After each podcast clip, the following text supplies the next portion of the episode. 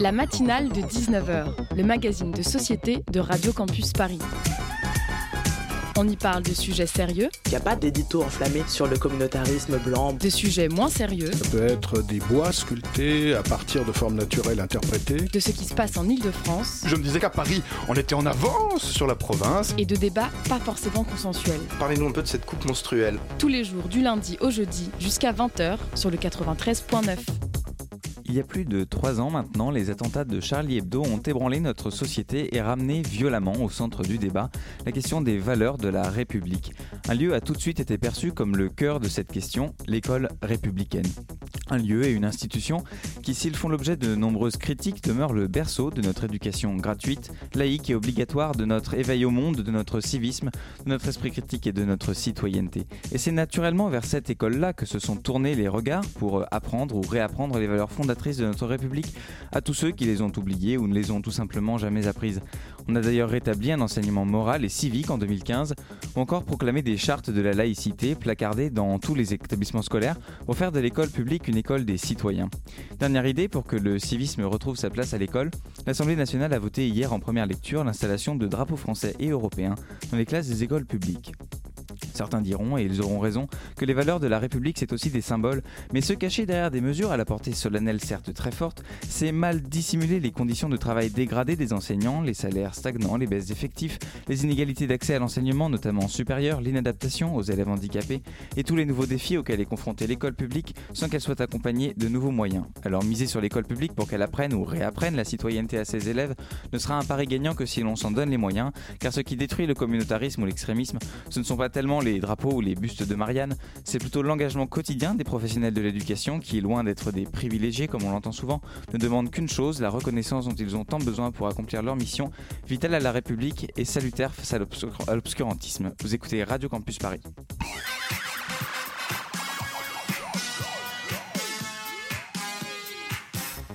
Bonsoir à toutes et à tous. Au sommaire de cette matinale de 19h, on aborde la situation politique pour le moins tendue au Venezuela qui s'enfonce un peu plus dans la crise depuis que Juan Guaido, jeune président de l'Assemblée nationale et opposant au président de la République Nicolas Maduro, réélu en janvier dernier dans des conditions hautement contestées, s'est autoproclamé président de la République par intérim et a été reconnu comme tel par de nombreux pays étrangers. On parlera de cette crise et de ses répercussions sur la scène internationale avec Jeannette Abel, enseignante chercheuse, maître de conférence à l'Institut des hautes études d'Amérique latine.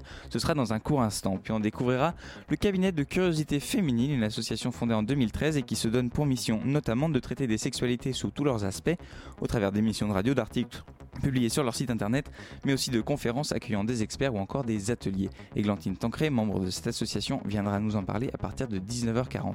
Et tout ça bien sûr sans oublier les chroniqueuses de ce soir, Karina Jouot et Lucie Brianceau, que l'on retrouvera à 19h34 et en clôture de cette émission. Vous écoutez le 93.9 FM, bienvenue dans la matinale de 19h. À Caracas, devant des dizaines de milliers de partisans réunis pour protester contre Nicolas Maduro, Juan Guaido s'est autoproclamé président par intérim du Venezuela. Je jure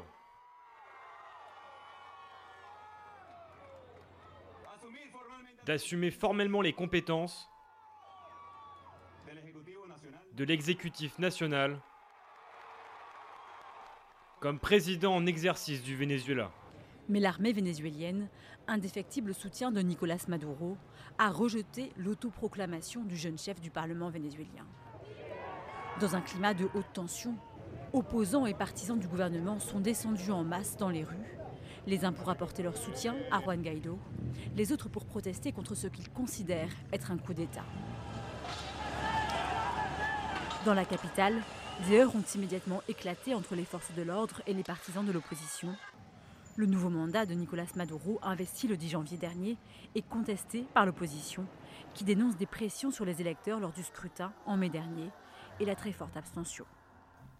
C'était un extrait d'un reportage diffusé par la chaîne CNews le 23 janvier dernier, jour de l'autoproclamation de Juan Guaido comme président par intérim du Venezuela. Depuis qu'il a succédé à Hugo Chavez à la présidence du Venezuela en 2013, Nicolas Maduro n'a cessé de faire l'objet de contestations dans son pays, mais également à l'étranger. Et la crise s'est amplifiée depuis 2015, date à partir de laquelle l'Assemblée nationale est passée aux mains de l'opposition vénézuélienne. Et en août 2017, l'Assemblée constituante convoquée par Maduro a dépossédé l'Assemblée nationale de ses pouvoirs. Et la réélection de Maduro en janvier dernier est contestée de toutes parts jusqu'à ce que le président tournant de l'Assemblée nationale, Juan Guaido, membre du Parti conservateur Volonté populaire, s'autoproclame président par intérim du Venezuela et soit reconnu comme tel par de nombreux pays, dont les États-Unis ou la France. Entre-temps, la crise économique s'aggrave et près de 3 millions de Vénézuéliens ont quitté le pays depuis 2015. Et au micro de la matinale de 19h ce soir, on accueille Jeannette Abel, ancienne chercheuse et spécialiste de Cuba. Bonsoir. Bonsoir. Et pour mener cet entretien avec moi, j'accueille Inès Edel Garcia de la rédaction de Radio Campus Paris. Bonsoir Inès. Bonsoir Hugo. Alors, la première question euh, que j'ai envie de vous poser, c'est est-ce que vous pourriez nous expliquer un petit peu euh, d'où on part? C'est-à-dire que Maduro est arrivé au pouvoir en 2013 euh, et quelles ont été un peu les étapes qui nous ont mené jusqu'à cette crise qu'on connaît aujourd'hui? Alors, d'abord, de quel pays on parle hein Quelques précisions quand même. Un pays de 30 millions d'habitants sur la mer Caraïbe, un pays à l'économie pétrolière entière. En quelque sorte une malédiction. Euh, on appelle ça un petit peu la maladie hollandaise, c'est au moins le terme que les économistes euh, utilisent. Euh, à la fois, c'est contradictoire de dire malédiction, c'est le pays qui a les réserves pétrolières les plus importantes au monde, et en même temps, ce pétrole en partie fait son malheur. Pourquoi? Parce que 95% des exportations du Venezuela, du Venezuela sont des exportations pétrolières, ce qui veut dire que la moindre fluctuation des prix du baril de pétrole a des conséquences absolument catastrophiques sur son économie, puisque euh, on est obligé d'importer en particulier euh, tout ce qui concerne l'alimentation, mais bien d'autres choses, hein, que ce soit les médicaments ou autres. Et euh, ça, c'est une situation qui perdure depuis le début du XXe siècle. Et donc, qui est une situation qui fragilise terriblement le pays parce que, comme toutes les économies pétrolières d'ailleurs, hein, qui sont des économies rentières, eh bien, la corruption va avec aussi. Et le fait que vous dépendiez à ce point d'un seul produit d'exportation vous fragilise et vous rend très vulnérable. Au Venezuela, c'est à partir de 2014, on peut considérer fin 2013, mais donc après la mort de Hugo Chavez, que euh, les prix du baril de pétrole ont commencé à s'effondrer. Donc on est parti d'un baril de pétrole à 130, 120, 130, parfois 140 dollars le baril, et on est passé à 30, 35, 40 dollars le baril. Et il n'y a pas besoin d'être un grand mathématicien hein, pour comprendre que euh, vos ressources financières qui sont liées à ces exportations s'effondrent et la catastrophe économique qui s'abat sur le pays. Donc euh, le point de départ, c'est celui-là. Mais d'ailleurs, on voit bien que finalement le Venezuela est un peu victime aussi de la mondialisation, parce que pourquoi le cours du pétrole du baril de pétrole s'est effondré, c'est aussi le résultat d'une géopolitique des, des, euh, des pays, euh, des, des pétroménarchies du Moyen-Orient euh, qui ont décidé de, de faire chuter les, les prix du, du, baril. Enfin, disons que c'est pas juste le fait du Venezuela. Le Venezuela est pris dans un écosystème lié à l'économie pétrolière, etc. Tout, tout, à fait, vous avez absolument raison, mais j'ajouterais qu'un autre élément très surprenant s'est ajouté, c'est le fait que le pétrole et le gaz de schiste aient connu un mm. essor majeur aux États-Unis, qui à partir mm, de mm, ce moment-là sont devenus eux-mêmes euh, producteurs, et non seulement producteurs, mais euh, en partie exportateurs de pétrole, et ça a fait chuter les prix de manière brutale. Alors à ça, évidemment, euh, s'ajoutent des éléments, euh, des éléments politiques, mais le point de départ de la crise que nous connaissons aujourd'hui, d'une très grave crise, est celui-là.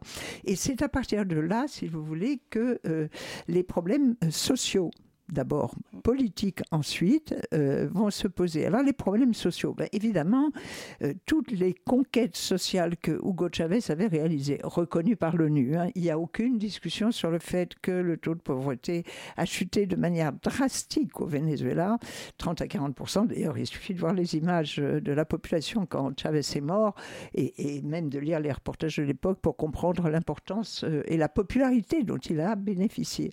Mais à partir du moment où les revenus s'effondre, bien les conquêtes sociales se sont effondrées avec. Donc il y a une concomitance un petit peu entre l'arrivée de Maduro et euh, la crise économique qui s'est intensifiée, vous l'avez dit, la, chute des prix du, du, pétrole. Et comment justement on en est arrivé là? Comment, Quelles ont été les étapes qui ont mené euh, de cette crise économique euh, aux effets sociaux dévastateurs à finalement un pays qui est dont le gouvernement est devenu complètement instable et incertain? Alors, tout à fait, vous avez raison pour comprendre euh, une des critiques majeures qui est faite à la stratégie économique qui a été mise en place d'abord par Hugo Chavez. Hein, euh, quelle stratégie économique? Eh bien, Chavez a fait une chose. Il s'est appuyé sur les prix du pétrole à ce moment-là extrêmement élevés pour, comme je viens de le dire, euh, mener une politique sociale très audacieuse et très importante, avec des conquêtes sociales exceptionnelles. Donc, il est resté dans le pétrole. Bon, et pourquoi il est resté dans le pétrole à ce moment-là Il n'a pas diversifié l'économie. Mais pourquoi il est resté dans le pétrole? Parce qu'il a voulu d'abord consolider sa base sociale. Parce que le Venezuela, c'est un pays dont, à partir du moment où il est président, c'est un pays qui se heurte immédiatement quand même aux intérêts américains dans la région. Comme toute la région d'ailleurs. Hein, on est dans les Caraïbes. Bon, ça, première chose. Donc on lui reproche de ne pas avoir diversifié. Il a fait deux choses, dont une est tout à fait d'actualité. Il a donc consolidé sa base sociale grâce au prix élevé du pétrole. Et d'autre part, il a aidé avec son pétrole des pays petits en Amérique centrale, dans les Caraïbes et en particulier Haïti, je vais en dire deux mots tout de suite, avec ce pétrole en leur fournissant du pétrole à des taux extrêmement préférentiels.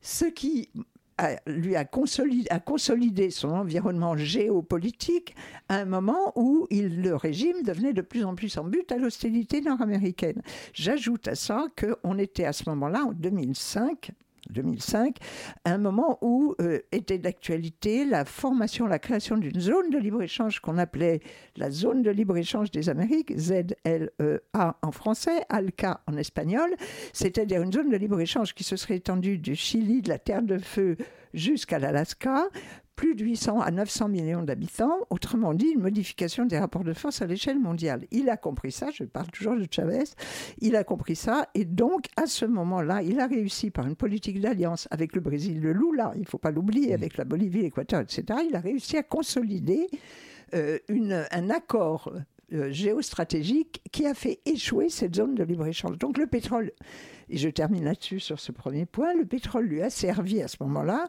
à l'intérieur avec sa politique sociale et à l'extérieur sur le plan géopolitique. C'est compliqué de dire, alors il faut l'erreur. On peut dire, il n'a pas diversifié.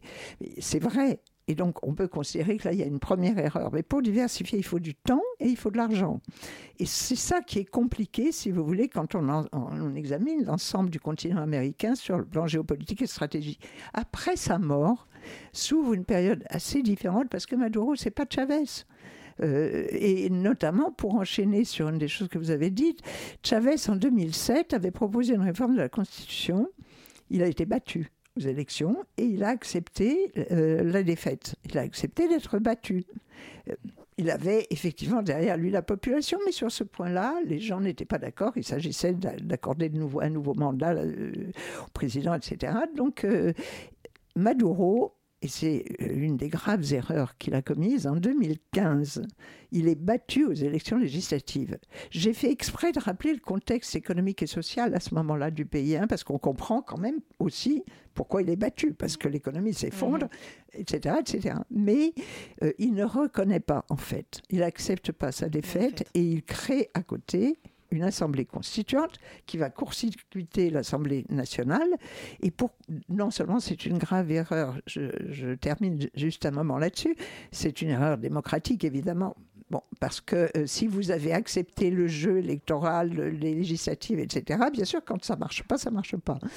Or, euh, il, contourne le problème, il crée donc une constituante qui n'a toujours pas élaboré de mhm. constitution, alors que c'est normalement le travail d'une constitution, et euh, à partir de ce moment-là, la crise s'aggrave. Et là, on est dans la crise politique, sachant euh, que l'opposition au Venezuela, à la fois à Chavez, à Maduro, à ce régime, de la part des classes moyennes et de la grande bourgeoisie vénézuélienne, ou de la moyenne d'ailleurs, a toujours été une opposition très forte.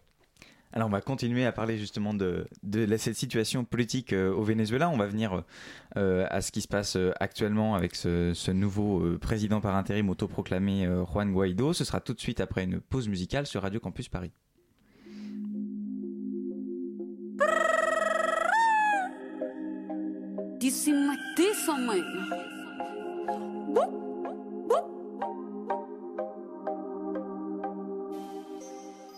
Hoy es un día más, más, donde el diablo celebra porque en mi país abunda la maldad. Abunda la maldad.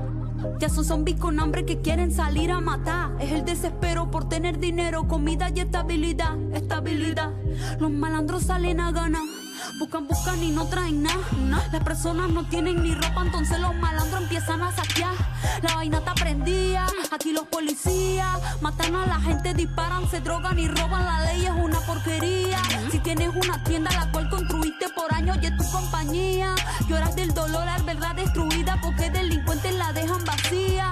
Estamos en los últimos días, porque aquí hace mucha brujería, porque todos esos pactos que hicieron esos presidentes, estas consecuencias tendrían. Maldito policía, maldito presidente, ¿cómo eres capaz de yo darle las órdenes para matar a mi gente? Hoy tengo la sangre caliente, mataron al chamo de al frente y a una chamaquita que estaba cruzando la calle inocentemente. Estoy llena de odio. Estoy llena de odio, hoy me siento como un demonio. Malditos gobiernos, malditos mendigos, ustedes y su monopolio. Dios Diosdado eres un infeliz. Ojalá te torturen, maldito que te quemen vivo y que te hagan sufrir. Que a toda tu familia la maten así como mata a la gente de aquí. Que los quemen y sientan el mismo dolor que siente mi país. Y el presidente peor, Maduro eres un dictador. Tú no te retiras porque si lo haces te matan y ese es tu temor. Un camionetero llegó presidente pero por error. ¿Cómo van a darle un colegio a alguien que no estudió para su profesor? Eres peor que la rata. Basura tú y tu gente ingrata. No tienes moral, tú eres un criminal que solamente piensa en la plata. Yo quiero saber si es que tú duermes bien sabiendo toda la gente que mata. Ojalá en la noche salgan esas almas y te jalen las patas. Yo no tengo miedo, digo lo que quiera. A mí no me importan esas amenazas porque yo sé que mi familia pa' afuera. Hagan lo que quieran, digan lo que quieran. Yo voy a regresar a Venezuela, pero el día que todos ustedes se mueran, no me voy a callar, no voy a protestar. Porque todos nosotros los venezolanos queremos ver a Leopoldo en libertad. Son tres años y seis meses que con su familia no está. Y su hija muy triste porque tiene tiempo que no ve a papá. Porque tiene tiempo que no ve a papá. Dios mío, tienes el poder, poder. Que se abran los cielos y bajes porque ella yo te quiero ver. Yo te quiero quiero saber porque aquí nadie tiene ni para comer. Porque Venezuela parece un infierno y ahora nos quema Lucifer. Quema Lucifer. lo ocultan pero nosotros lo mostramos en las redes. Salimos a la calle a marchar porque no queremos que el gobierno se quede. Lo siento muy triste y no puedo evitar que todo esto me duela. Hoy madres sufren porque sus hijos dieron la vida por Venezuela. C'était Venezuela Lucha de, de, Mestiza, pardon, une rappeuse vénézuélienne qui conteste justement les violences euh, policières, entre autres, et qui est engagée. Vous écoutez toujours la matinale de 19h, il est 19h18. La matinale de 19h sur Radio Campus Paris. Et à notre table ce soir, Jeannette Abel, euh, enseignante chercheuse euh, euh, qui a été enseignante chercheuse à, l'Institut des hautes études d'Amérique latine et qui est spécialiste donc de l'Amérique latine pour nous parler de cette situation politique tendue au Venezuela, notamment depuis que Juan Guaido s'est autoproclamé président par intérim du Venezuela le 23 janvier dernier. Alors est-ce que vous pouvez nous en dire un petit peu plus sur, sur ce personnage et sur comment il a un petit peu réalisé son coup d'éclat? euh, euh, d'abord, c'est une grande surprise parce que, euh, en fait, il n'était pas du tout, il pas, il n'était pas du tout connu. Et il est jeune, hein, il a 35 ans. je précise tout de suite qu'on n'entend pas souvent. Il est membre du parti Volonté Populaire, Volonté Populaire, qui est quand même le parti conservateur. Oui, enfin, je hmm. dirais même à l'extrême droite de l'opposition. C'est pas du tout quelqu'un qui n'a pas d'appartenance politique, qui est neutre, etc. Non, il est membre de l'opposition, mais l'opposition, en plus, c'est une opposition au Venezuela très, très, très fragmentée, ouais. diversifiée, qui va de la gauche, parfois de l'extrême gauche, jusqu'à, euh, en tout cas jusqu'à l'extrême droite, et Volunta Popular, dont d'ailleurs le principal dirigeant est euh, en arrêt domiciliaire, bon, est un parti euh, proche de l'extrême droite qui a été très actif euh, dans les barricades et dans toutes les émeutes qu'il y a eu en 2017. Donc, euh, c'est- le scénario en réalité qui fait que Juan Guaido euh, s'autoproclame, hein, parce que c'est exactement ça, président. Alors, il ajoute ensuite par intérim, pas au début, hein, c'est venu après le par intérim. Euh, le scénario a commencé en fait euh, de manière. euh, euh, n'a pas été perçu dans, la, dans les médias parce que ça a commencé en novembre et décembre par des rencontres entre euh, Juan Guaido, Donald Trump, des responsables brésiliens et colombiens. Donc pour Donc, euh, vous, c'est res- vraiment fomenté de l'extérieur. ah oui, oui, je- il est absolument. Je, je vous donne les références. Mes références sont américaines. Think Tank euh, COA, euh, qui est un, un think tank qui a pignon sur rue et qui raconte en détail, si vous voulez euh, regarder, euh, c'est un spécialiste de l'hémisphère hein, américain et qui raconte en détail le scénario. Donc ils se sont rencontrés, ils ont préparé euh, toute cette affaire. Le 5 janvier, Juan Guaido, qui était membre de l'Assemblée nationale, a été élu celle dont euh, Maduro n'a pas reconnu les résultats euh, et qui lui était expliquer qu'il y a une présidence tournante en fait. voilà, aussi, euh, en il y a une début- présidence tournante, mais là, il 2019. devient président le- Oui. de l'Assemblée le 5 janvier. Je rappelle que c'est une Assemblée dont Maduro n'a pas reconnu les résultats et qu'il a été battu lors de, euh, lors de ces législatives. Et donc, il devient président de cette Assemblée nationale et quelques jours après, il s'autoproclame président du Venezuela. Et, alors, évidemment, c'est du jamais vu. C'est du jamais vu et ça met en cause d'ailleurs les, les- les procédés de reconnaissance d'une telle proclamation, autoproclamation. Mais du coup, constitutionnellement, est-ce qu'il est possible de s'auto-déclarer président comme ça par intérim? Que prévoit la Constitution exactement au Venezuela? Alors, euh, il y a euh, là aussi quelque chose d'assez surprenant parce qu'on a utilisé l'article 233 de la Constitution vénézuélienne, qui est un article qui est d'ailleurs plus ou moins qui avait été utilisé quand Chavez est mort, parce que cet article déclare que en cas d'absence ou d'impossibilité, etc., physique ou autre euh, euh, du président en exercice, euh, l'Assemblée nationale peut désigner quelqu'un qui sera par intérim président de la République bolivarienne. Mais là, le président en exercice, il est là, il s'appelle Maduro. Alors là où on joue sur, sur quoi joue l'opposition, en fait, certains secteurs de l'opposition, sur le fait que Maduro aurait été réélu en mai 1900, euh, 1900 2018 de manière euh, frauduleuse, que donc il n'est pas président, que donc il est euh, légitime que quelqu'un d'autre s'autoproclame comme président. Ça, ça va pas.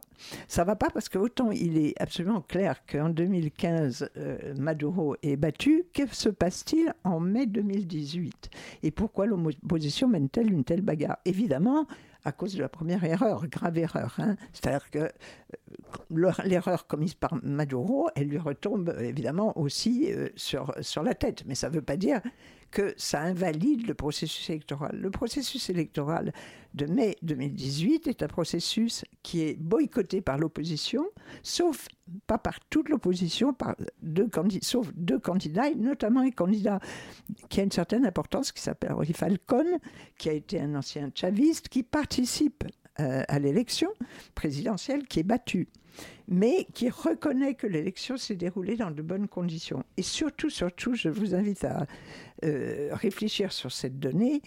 Les observateurs, il y en a plus de 100 qui sont présents, dont des observateurs de l'ONU, reconnaissent que factuellement, cette élection s'est déroulée, ne peut pas être, il n'y a pas eu de fraude. Il y a un système électronique hein, de vote euh, au Venezuela qui a été reconnu notamment par la Fondation Carter.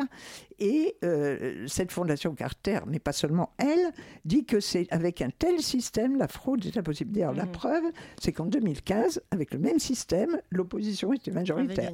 Mais d'ailleurs, ce qui est étonnant là dans ce qui se passe actuellement au Venezuela, c'est que malgré tout, même si euh, l'opposition est morcelée, visiblement, tout le monde se rallie quand même derrière la figure de Guaido face au régime chaviste de Maduro. Alors, d'abord, pas tout le monde, mais d'abord, ce qui est évident, c'est que le pays et la société est extrêmement polarisée. Et vous imaginez, dans une crise pareille, une crise aussi terrible, aussi dramatique, il, est, il est facile de comprendre qu'une partie du pays, alors à quel point elle est très majoritaire, compliquée, mais en tout cas, elle est très importante. Il y a, de la part d'une partie très importante de la population, la volonté de sortir de cette crise. Et Guaido arrive avec l'appui nord-américain, ça c'est très important. Et européen, l'Europe. Euh, européen, L'Union européenne. L'Europe s'est alignée de manière incroyable dans cette affaire. Ce qui est incroyable, c'est de reconnaître quelqu'un d'autoproclamé. Sauf la Grèce. voilà, Alors, sauf la Grèce, oui.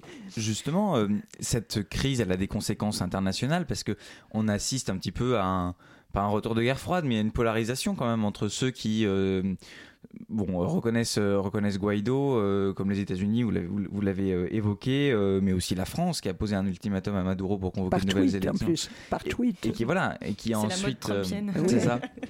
Et qui ensuite a, reconnu donc Guaido. Il y a tout un tas de pays, notamment l'Espagne, le Royaume-Uni, la Suède, le Canada, etc. Et l'Union européenne, enfin le Parlement européen. D'un autre côté, il y a ceux qui soutiennent encore Maduro, comme la Russie par exemple. Euh, est-ce que, enfin, quels sont les risques euh, d'une telle situation euh, pour la géopolitique mondiale et à qui profite au final cette, cette situation de polarisation? le, risque est très grand d'une guerre civile, tout simplement, hein, parce que ce qui est en jeu là, c'est la possibilité que une partie de la population hein, qui incontestablement euh, soutient Guaido parce qu'elle soutiendrait d'ailleurs, et d'autant plus que vous avez l'aide humanitaire qui est à la frontière colombienne. Euh, une partie par les militaires. Voilà. Euh, une partie, le risque, c'est qu'une partie de la population se précipite pour bénéficier de cette aide. Vous avez aux frontières, les frontières sont bloquées par l'armée vénézuélienne, qui pour l'instant reste totalement fidèle à Maduro. À quelques exceptions près, quand même. Il y a un colonel oui. et, euh, si je me trompe pas, euh, un, général qui, de l'armée de l'air. Euh, voilà, qui a prêté allégeance à Guaido. Oui, mais si vous voulez, ce qui est un peu étonnant, quel que soit le jugement qu'on a sur ça, vous avez, c'est une armée, il y a 365 000 euh, soldats militaires au Venezuela, 2000 généraux à peu près. Je cite de mémoire. Euh, vous voyez bien que c'est pour le moment, je dis bien pour le moment négligeable. c'est étonnant et je vais vous dire la question qu'on peut se poser, c'est étonnant parce que avec l'appui des États-Unis, l'aide des mhm. États-Unis, l'appui européen, euh, y compris des pays comme le Brésil et la Colombie qui appuient Guaido, et les incitations à la, militaires à rallier le camp de Juan Guaido, etc. Ce qui est étonnant pour l'instant, c'est qu'il n'y en ait pas plus, parce qu'on euh, les compte sur les doigts d'une main. Alors, quelle est l'explication? L'explication est Le problème, c'est que pour l'instant, cette société est très polarisée, que si on montrait aussi les manifestations d'appui à Maduro, on verrait qu'elles sont quand même très importantes, euh, que si vous lisez, euh, je cite un grand journal du soir, si vous comprenez qu'il y a une vraie hésitation, parce qu'il y a un risque de guerre civile très grand, qu'il est vraisemblable qu'il y aura une défense non seulement des militaires, mais du camp chaviste au sens large. Hein. Mhm. Parce qu'il y a des gens qui sont... tous les gens dans la population qui ont bénéficié de ces réformes sociales, on peut dire, si on regarde les élections, en fait, soit ils se sont abstenus, Mhm. Soit ils ont voté pour Maduro, beaucoup se sont abstenus, mais ils ont très peu voté pour l'opposition. Mhm. C'est très significatif. pour terminer, quelles sont les solutions qui s'offrent là au Venezuela euh? Écoutez, je, je, dirais la première, il y en a deux. enfin, il y a deux conditions. La première des conditions, c'est absolument d'éviter toute interférence et toute ingérence étrangère, à commencer par celle des États-Unis, euh, qu'elle soit appuyée par le Brésil de M. Bolsonaro ou par le, la Colombie. C'est un risque réaliste à l'heure actuelle? Ah oui, Bien sûr que c'est un tout à fait. Attendez, là, il y a des préparatifs de guerre des deux côtés. Hein, il ne faut pas se, tromper. Y compris, vous pouvez avoir une espèce de provocation humanitaire euh, à la frontière. Donc, éviter toute ingérence, quelle qu'elle soit et d'où qu'elle vienne.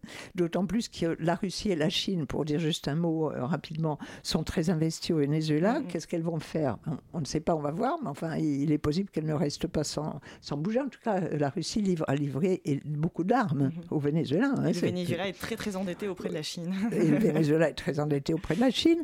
Donc, euh, première question, pas d'ingérence et laisser le peuple vénézuélien régler ses affaires lui-même. Et ensuite, je pense qu'il n'y a pas d'autre solution pour le moment que d'un retour aux élections mm qui soit sous surveillance, etc. Mais je, vous répète que ni la Fondation Carter ni les experts de l'ONU n'ont contesté la validité du système électoral et du vote vénézuélien et de laisser les Vénézuéliens eux-mêmes euh, trancher euh, et décider de leur avenir. Merci beaucoup, Jeannette Abel, euh, d'avoir été au micro de la matinale de 19h. Je rappelle que vous êtes enseignante-chercheuse spécialiste de l'Amérique latine. Et un grand merci à Inès Edel Garcia de nous avoir accompagnés euh, pour cette euh, interview. Vous écoutez la matinale de 19h, il est 19h30. Et dans un court instant, on retrouvera la chronique de Karina Jouot. Ce sera juste après ça.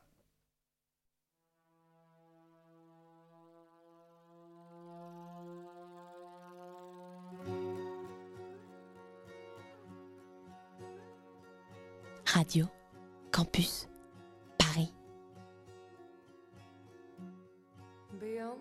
beyond the land. Hope you're breathing well. Oh, Laura, you won't seem so close. Oh, Laura, took away your bones.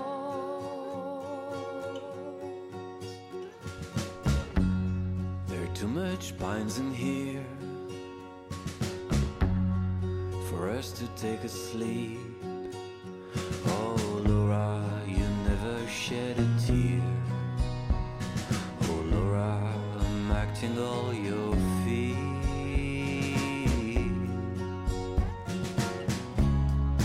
I will take you down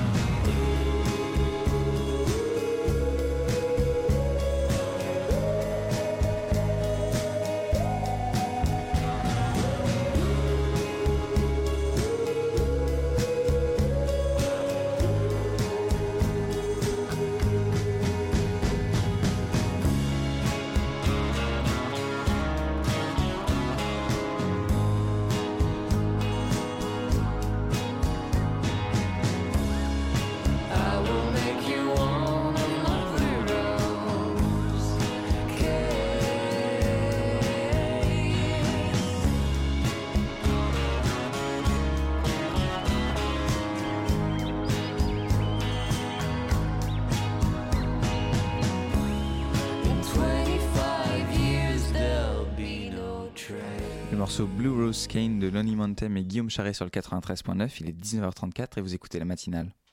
La matinale de 19h sur Radio Campus Paris.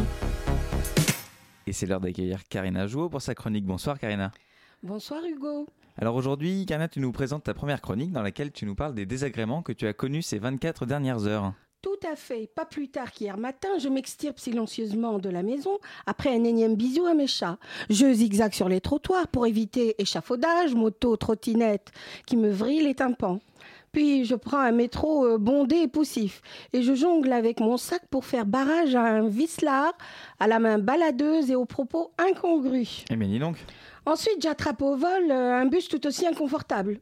Le conducteur actionne son klaxon pour un oui, euh, pour un non. Je suis saturée par les sonneries de téléphone et les conversations insipides de quelques voyageurs pour le moins bavards. Eh ben, je te plains. Enfin, j'arrive à destination. Le bus stop net dans un crissement de pneus. Dis donc que de péripéties. Écoute la suite. Au travail, deux collègues colportent commérage et sous-entendu. Le monde n'est vraiment pas parfait. Je ne te le fais pas dire. Sur le chemin du retour, j'entends l'orage qui gronde. Et en un claquement de doigts, je me retrouve trempée et tremblante de froid. Oh. Arrivé dans mon immeuble, je prends l'ascenseur euh, qui émet des sifflements. On dirait qu'il va rendre son dernier souffle. C'est le pompon. Euh, écoute, une fois chez moi, je m'écroule sur mon lit. Mais mes chats adorés ne l'entendent pas de cette oreille.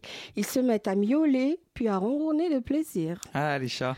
Euh, Par la suite, je, je- que je suis en train de faire mon dîner, la voisine entame une conversation au téléphone.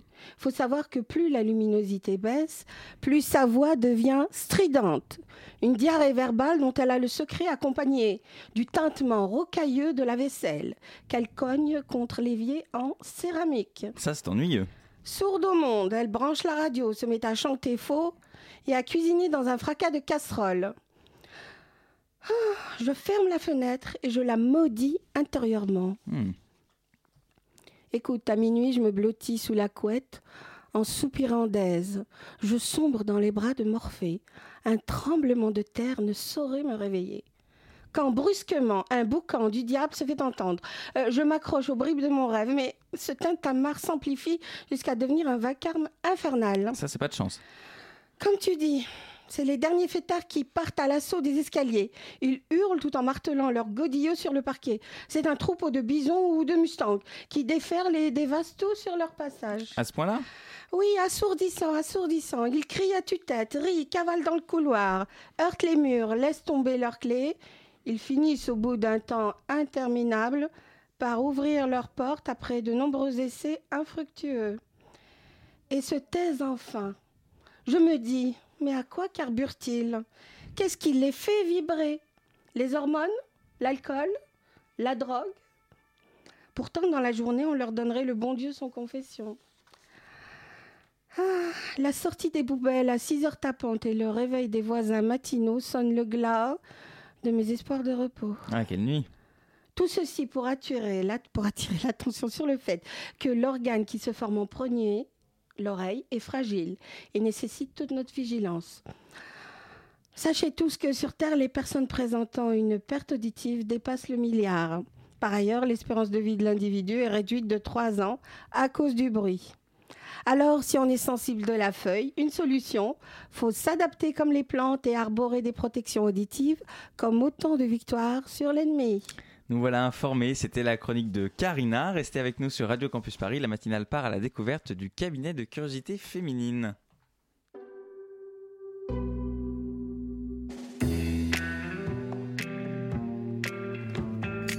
Hi, je viens juste d'arriver. J'étais au Texas, chez ma grand-mère.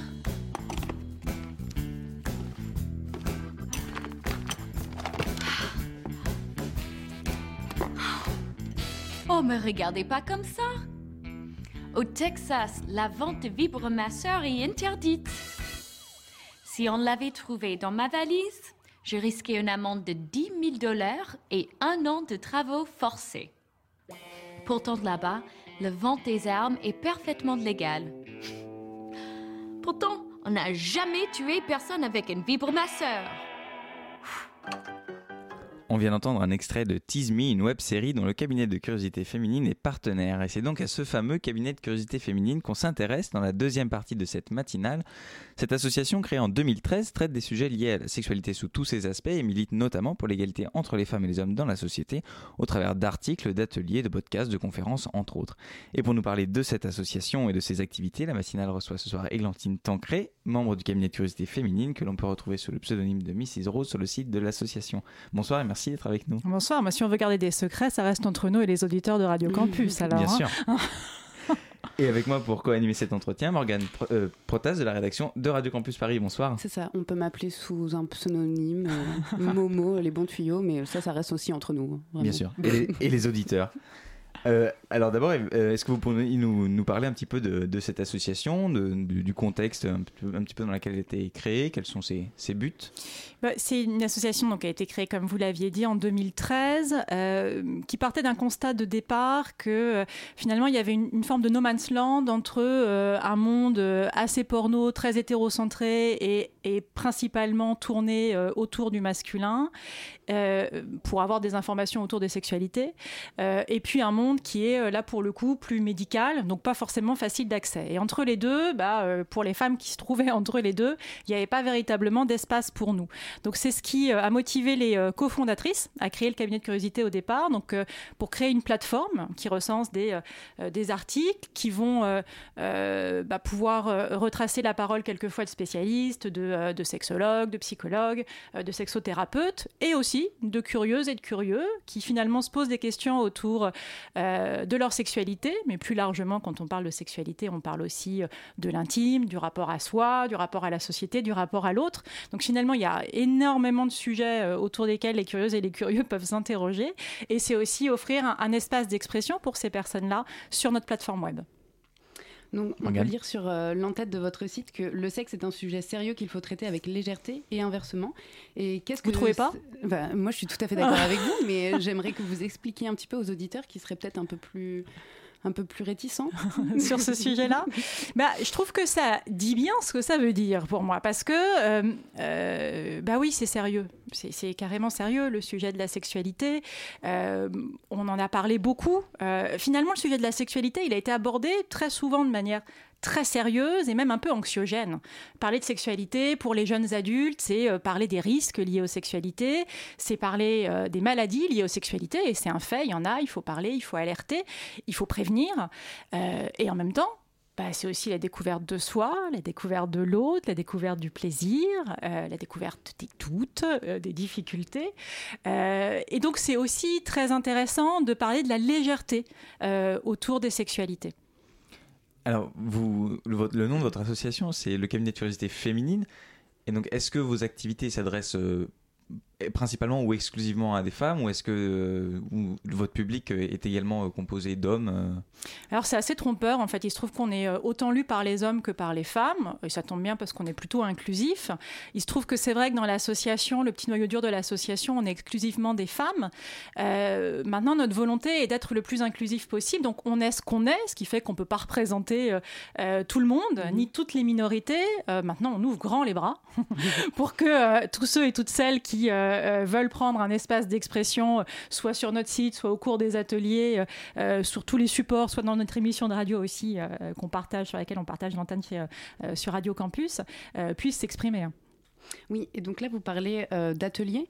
Et donc, euh, j'imagine que c'est par thème et que tout le monde peut discuter. Je ne sais pas exactement comment peut fonctionner votre atelier. Est-ce que c'est plutôt euh, une espèce de conférence ou plutôt un lieu de partage où chacun euh, pose des questions sur son expérience propre, un peu comment les participants et participantes se viennent, enfin comment comment ça s'organise un, un atelier euh, au cabinet de curiosité féminine. Alors il y a un peu, il y a un peu des deux. hein. Vous êtes curieuse aussi. Je crois qu'il va falloir que Ah vous oui. veniez. hein. J'ai plein de questions. Euh, un peu des deux. Euh, Il y a des ateliers dans lesquels il va y avoir une teneur théorique assez importante. D'autres ateliers dans lesquels ça va être plutôt des expériences qu'on va vivre ensemble. Et puis des ateliers dans lesquels il y a un peu des deux. Alors si, si je vais expliquer, donner un peu de teneur théorique, c'est finalement de comprendre euh, d'où on vient, d'où peuvent être issues certaines de nos croyances, certains concepts autour des, des sexualités, autour du féminin, autour du masculin, autour des choses qui peuvent nous enfermer, au contraire qui peuvent contribuer à, à, nous sentir plus libérés sur ce, sur ce sujet-là. Et le fait de rentrer par des concepts et donc par l'intellectuel, ça prépare petit à petit, finalement, à peut-être rentrer un peu plus sur la sphère intime, parce qu'après, c'est un vrai espace d'échange et de partage. Et c'est ça qu'on veut promouvoir au sein du cabinet de curiosité. C'est que nous, on n'est pas euh, d'une parole. On a un espace, on a des questions, on a des interrogations. Et, ce qu'on voudrait, c'est qu'on soit le plus nombreux possible à s'interroger sur ce sujet-là, à partager nos expériences, nos doutes, nos réjouissances et finalement faire preuve de beaucoup de solidarité les uns envers les autres. Et c'est souvent, si je peux conclure, c'est souvent ce qui se passe dans les ateliers. C'est que dans ces espaces d'échange-là, les hommes et les femmes qui sont présents se rendent compte qu'ils ne sont pas tout seuls isolés avec ce qui pourrait s'apparenter à des complexes, des doutes, des craintes, et que finalement, ils peuvent partager euh, certaines choses. Bah, euh, ouais, en fait, je suis normale. Oui, en fait, c'est normal de se poser cette question-là. Euh, oui, c'est légitime. oui, non, je ne suis pas perverse ou je ne suis pas perverse si je pense ça. Et c'est vraiment des autorisations qui sont, qui sont données dans ces espaces-là.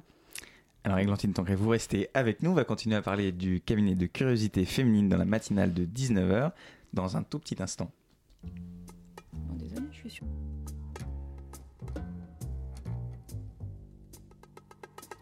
Je suis une fanfreluche, un petit chien en peluche. Je suis une fleur en pot, je suis un bibelot. Je suis un bilboquet, rien qu'un petit joueur.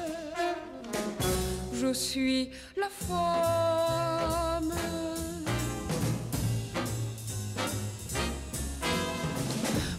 pense pas avec ma tête qui sert à la décoration. Je n'ai pas d'âme, je suis comme une bête. D'abord, j'ai les cheveux trop longs, mes ongles, c'est pas pour griffer, c'est pour y mettre du vernis. L'oreille, c'est pas pour écouter. Pour les connaisseurs, c'est un fruit. Je suis une confiture, je suis une pâture. Je suis un liseron, je suis un édredon, je suis une poupée et je suis un gibier. Je suis la femme.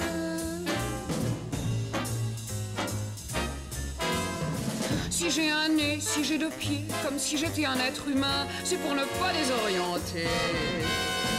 Si j'ai deux yeux, si j'ai deux mains, c'est seulement pour faire illusion que l'homme soit pas dépaysé. C'est une bonne imitation. On pourrait presque s'y tromper. Je suis un accoudoir, je suis un reposoir, un monstre familier, une puce dressée Poète, prends ta lyre, tu pourrais presque dire qu'il ne me manque que la parole. On vient d'entendre Brigitte Fontaine et sa côtelette sur Radio Campus Paris. Il est 19h47 et vous écoutez la matinale. La matinale de 19h, le magazine de société de Radio Campus Paris. Et à la table de cette matinale, Églantine Tancret est avec nous pour nous parler du cabinet de curiosité féminine, une association qui traite des sujets autour des, sexualités et qui milite entre autres pour l'égalité femmes-hommes. Morgane? Alors euh, oui, récemment, on a pu voir l'émergence de nombreux témoignages euh, de femmes qui témoignaient contre les violences médicales, euh, gynécologiques et obstétriques. Et donc peut-être que les femmes se sentaient plus, plus en difficulté de parler de leur sexualité et de leur intimité à des professionnels de, de santé. Et peut-être que votre cabinet de curiosité féminine, ça peut répondre à ce, à ce problème-là et peut-être offrir un, un, cadre plus safe et plus sécur pour ces femmes qui ont envie de, de qui ont des questions à poser et qui ne savent pas très bien où, à qui s'adresser et où les poser. c'est vrai que c'est vrai que c'est un, espace qui est une bonne alternative pour ça. Euh, c'est-à-dire qu'on n'est pas médecin, hein, euh, quand bien même euh, on travaille le sujet avec une forme d'érudition. En tout cas, on s'y intéresse très sérieusement. mais est, euh, je sais pas ce que je pourrais dire, je trouve qu'on est euh, assez à parité ou à équité avec les participantes. Euh, on a nos propres doutes aussi, on les partage avec elles ou avec eux. Donc c'est vrai que euh, ça, doit certainement donner un peu plus d'autorisation euh, parce qu'on n'est pas le sachant en blouse blanche. Euh, on est euh, des femmes comme elles qui nous posons des questions, qui sont avec nos propres doutes, qui avons aussi euh, de la puissance, des solutions à apporter, euh, du pouvoir à prendre sur euh, notre destin et, euh, et, notre sexualité. Euh, donc oui, peut-être que c'est, euh, en tout cas, c'est très clairement l'espace qu'on a voulu prendre, qui soit un espace entre quelque chose d'assez médical et, et peut-être euh, un peu enfermant ou un peu trop autoritaire pour euh, se sentir autorisé à poser certaines questions, euh, et aussi entre un espace qui euh, serait peut-être un peu trop léger, dans lequel on se Mhm. sentirait peut-être pas forcément très très bien, euh, pour en parler quand même assez sérieusement, parce que c'est un sujet sérieux. Quoi. Vous avez abordé à, à plusieurs reprises la, la question du partage des expériences euh, et de voilà de la communication euh, au- autour de ça. Et parmi les activités donc de, de votre association, on trouve entre autres un cabinet d'art érotique. Alors ce que je voudrais savoir, c'est quelle est l'importance, euh, selon vous, de, de l'art dans une réflexion euh, sur la sexualité, sur les sexualités? C'est une porte d'entrée, c'est un médiateur en fait. C'est euh, euh, nous, on s'adresse à tous les publics et notamment à des publics qu'on pourrait appeler euh, pas très initiés, qu'on pourrait qualifier de pas très initiés sur le sujet des sexualités. Et l'art, depuis la nuit des temps, ça a toujours été un, très très bon médiateur finalement pour parler des choses peut-être un peu plus complexes qu'on ne pourrait pas mettre en mots, en mots qui seraient euh, assez ineffables et finalement par l'intermédiaire d'un tableau, euh, d'une lecture, d'une exposition, d'une pièce de théâtre, ça va donner, ça va permettre des résurgences, ça va donner des autorisations et finalement ça va permettre d'entrer sur le sujet euh, des sexualités. Euh, oui. Je, je me demandais, alors moi, une question très personnelle, mais je pense qu'il pourra intéresser tout le monde. Est-ce que vous avez des conseils pour une sexualité satisfaisante et épanouissante Vu que je suis avec une experte de la question, j'en profite. Mais bien sûr, faites-vous ce plaisir.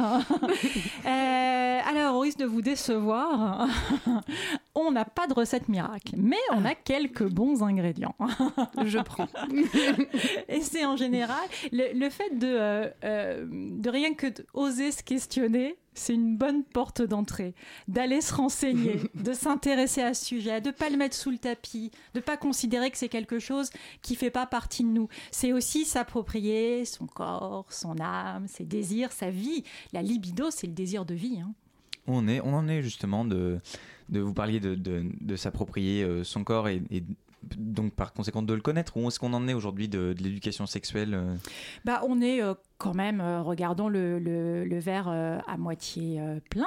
On, va vers quelque chose de mieux. Il y a l'entrée du clitoris dans les manuels d'éducation.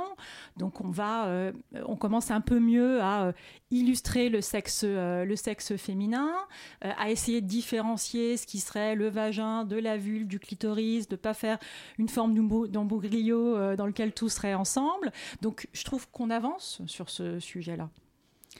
Alors, comment est-ce qu'on peut, euh, si on est intéressé par euh, vos activités, comment est-ce qu'on peut vous retrouver, trouver vos informations et quelles sont les, précisément un petit peu les activités que, que vous menez peut-être là euh, prochainement? Oui, les prochains ateliers. euh. Oui, alors nos activités, elles sont vraiment de trois ordres sur le site. Donc il y a nos articles et nos actualités. Vous pouvez vous inscrire à la newsletter. Donc elle est sur le site du cabinet de curiosité euh, féminine. Et ensuite, il y a deux autres médias. Deux autres médias. Bah, il y a l'émission de radio, l'émission mensuelle. Euh, et, puis, euh, et puis les ateliers. C'est pareil. euh, là, là, ça dépend euh, euh, aussi de nos euh, possibilités respectives parce qu'on est- on est une association de bénévoles. Donc il faut euh, euh, qu'on arrive à trouver euh, des espaces en plus de nos activités professionnelles pour pouvoir animer ces ateliers. Mais là, on a créé deux nouveaux espaces. Euh, le prochain a lieu euh, euh, jeudi prochain, donc le euh, 20 février. Il s'appelle Oser s'exprimer. Donc ça, c'est assez intéressant. C'est finalement comment, à travers les mots, on va pouvoir parler du sujet des sexualités. Et le suivant est sur les croyances limitantes liées à la sexualité. On a fait notre dernière émission de radio sur Radio Campus sur ce sujet-là. Et celui-là, si je ne me trompe pas, je crois que c'est le 15 mars. Merci beaucoup. Tout se trouve sur notre site si jamais j'ai un peu bugué sur les dates et j'en suis désolée. Site dont on mettra bien sûr le, le lien sur la page de la matinale de 19h. Merci beaucoup euh, Églantine Tancré d'avoir été avec nous Merci à vous de au micro invitation. euh, de la matinale de 19h.